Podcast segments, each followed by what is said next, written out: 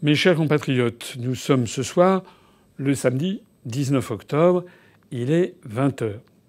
Je voudrais vous parler non seulement de la situation au Royaume-Uni, le Brexit qui a fait l'objet d'une autre vidéo, mais aussi d'une situation qui est à peu près aussi préoccupante, c'est ce qui se passe actuellement en Catalogne espagnole.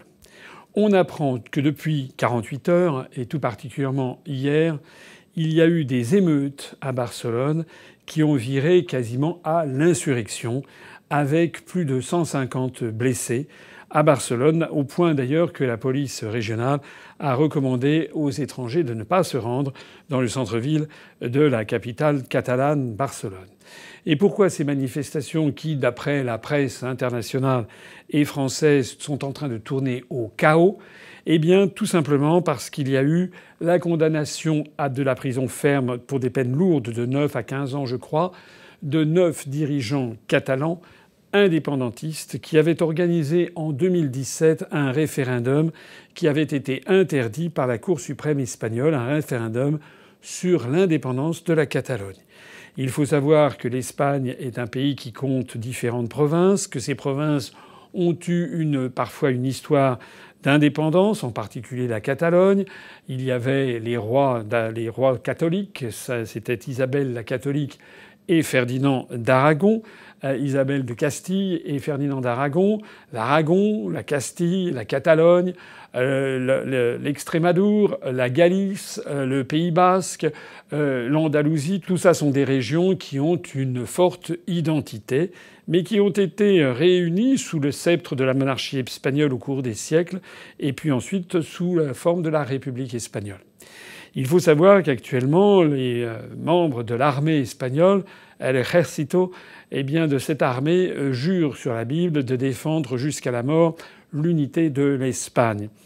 Or, euh, cette unité est lourdement menacée avec le développement de l'indépendantisme catalan.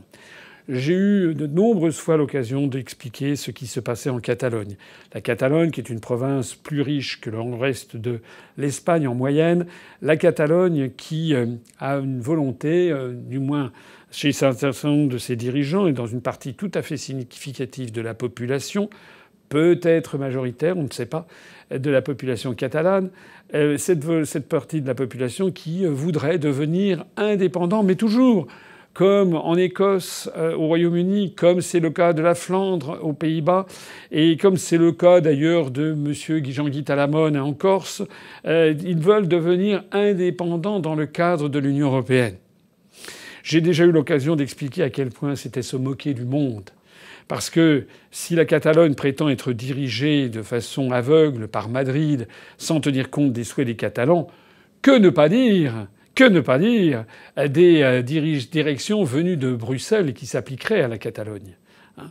Je rappelle, il faudrait rappeler aux Catalans que si d'aventure ils devenaient indépendants de l'Espagne, ils ne seraient plus membres de l'Union européenne de ce fait, et que s'ils voulaient regagner, se rentrer de nouveau dans l'Union européenne, ils seraient obligés d'obtenir l'accord de l'unanimité des États restants, dont l'Espagne. Or, l'Espagne, si elle se voyait amputée de cette province, aurait tout lieu d'empêcher la Catalogne d'entrer. J'ajoute d'ailleurs que si la Catalogne finissait par entrer dans l'Union européenne, comme le niveau de vie des Catalans est supérieur à la moyenne de l'Espagne et supérieur largement à la moyenne de l'Union européenne, la Catalogne deviendrait un pays contributeur net. Et contrairement à ce que pensent les Catalans, Bruxelles, loin de les aider, en fait siphonnerait leur fortune. En réalité, il en est des indépendantistes catalans, comme des indépendantistes corses, comme des indépendantistes flamands, comme des indépendantistes basques, comme des indépendantistes écossais, etc., etc. Toutes ces, toutes ces personnes sont en fait le jouet de manipulation qui les dépasse. J'ai déjà eu l'occasion d'expliquer que se cachait derrière tout cela la politique dite des euro-régions, une politique délibérée voulu par Bruxelles qui tente à essayer de détruire les États-nations hérités des siècles, voire des millénaires. La France, on remonte au baptême de Clovis, remonte à 1500 ans. Et si l'on remonte à la simple accession du Capet au trône de France à Noyon, ça remonte à plus de 1000 ans. Il s'agit, par cette politique des eurorégions, de diviser pour régner, d'avoir des entités sub-étatiques qui n'aient même plus la force de s'opposer au rouleau compresseur de la mondialisation pilotée par cette oligarchie euro-atlantiste qui a mis une main de fer sur l'ensemble du continent européen. C'est de ça qu'il s'agit, c'est là l'enjeu fondamental. La duplicité de Bruxelles est totale. Tout en affirmant ne pas vouloir soutenir les indépendantistes catalans, la Belgique a accordé le refuge à M. Puigdemont, qui est l'ancien gouverneur de la Generalitat de Catalunya, qui s'est réfugié comme réfugié politique en Espagne, en, Belgique, euh, qui est de notoriété publique à, Bruxelles et qui est libre totalement de ses mouvements. J'ajoute d'ailleurs que si un jour vous allez vous rendre à Bruxelles, que si vous allez sur la colline du Berlaymont, là où il siège la Commission européenne, vous verrez qu'à 150 mètres de la Commission européenne, il y a une immense devanture qui fait au moins 20 ou 25 mètres d'un grand gratte-ciel de verre et de béton, et au rez-de-chaussée une très grande devanture qui fait 20 mètres ou 25 mètres avec un immense drapeau de la Catalogne. C'est la représentation de la, de la généralité de Catalogne dirigée par des indépendantistes. Or tout ceci se passe au vu et au su de toutes les élites européistes. N'écoutez pas tous ceux qui vous disent tout va très bien, Madame la Marquise. N'écoutez pas tous ceux qui n'ont pour réponse qu'un ricanement et un haussement d'épaule sans vouloir regarder en face la situation. N'écoutez pas tous ceux qui vous disent que c'est moderne de décentraliser.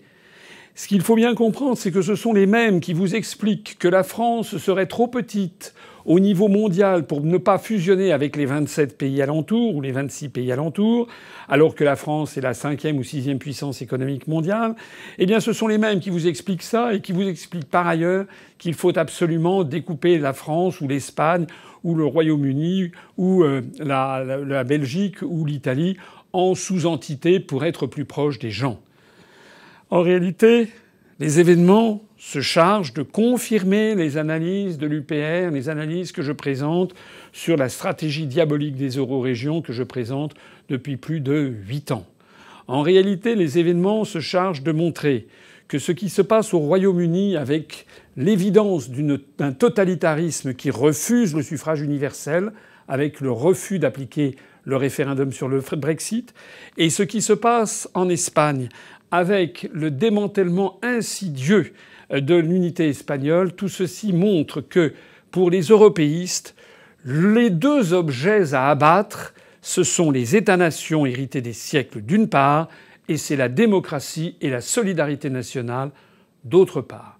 Voilà le grand enjeu du XXIe siècle. En réalité, il n'y a pas d'un sujet plus important que celui que je viens de dire. Mettez de côté les réformes dites de droite ou les réformes dites de gauche.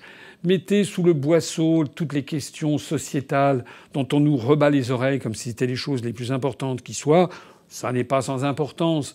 Mais le cœur du problème actuel des Français, c'est qu'ils récupèrent leur démocratie, qu'ils récupèrent leur solidarité nationale et qu'ils récupèrent l'identité de leur propre pays.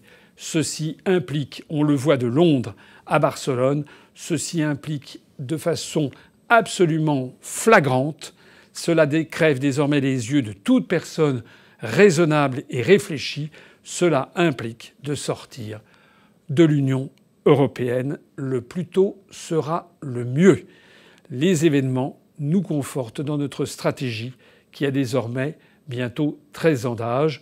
L'Union populaire républicaine rassemble tous les Français au-dessus du clivage droite-centre-gauche pour faire sortir la France de l'Union européenne, de l'euro et de l'OTAN. Vive la République et vive la France.